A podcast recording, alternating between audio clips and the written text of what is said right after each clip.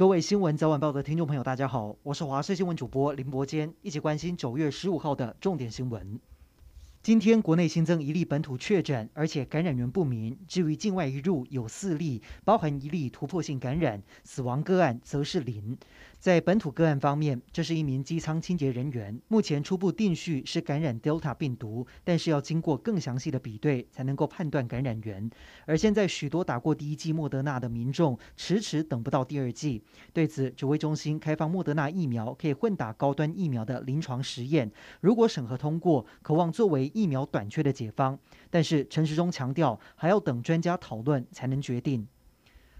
长荣海运所属的国际货轮长方轮这个月初爆发船员新冠病毒的群聚感染，二十二名船员有六名染疫，剩下的十六名船员留在船上分舱隔离。原本今天这些船员要下船做 PCR 检测，然而长荣海运表示，要等到新一批船员全部都到位后，留在船上的才能够下船接受检验。不过，被管制的长方轮里有三千多盒要送往新加坡的柚子，眼看中秋节快到了，农民除了担心无法如期交货，更怕柚子被放到坏掉，因此拜托政府帮帮忙。金钟视帝龙少华南下高雄拍戏，意外猝死。今天上午相验，确认死因是疾病所致。龙少华的太太还有儿女在友人的陪同下赶到殡仪馆，面对突如其来的消息，亲友哭红双眼，神情相当的哀伤。而不幸的消息传出之后，高雄市长陈其迈在脸书上面发文表示哀悼，只希望他一路好走，他的风范将存在大家心中。总统蔡英文今天也发文分享龙少华没有曝光过的配音片段，称赞他演技收放自如。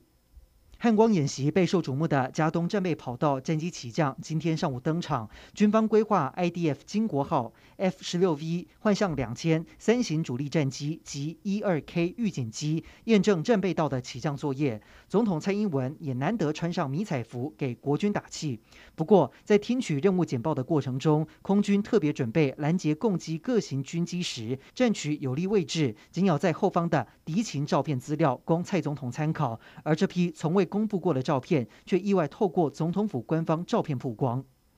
另外，驻守台东的第二作战区上午在知本海滩动员各式装甲车、火炮，为明天的海滩反击作战先做实地预演。而离岛地区的澎湖、金门也分别在今天清晨展开反登陆作战演练。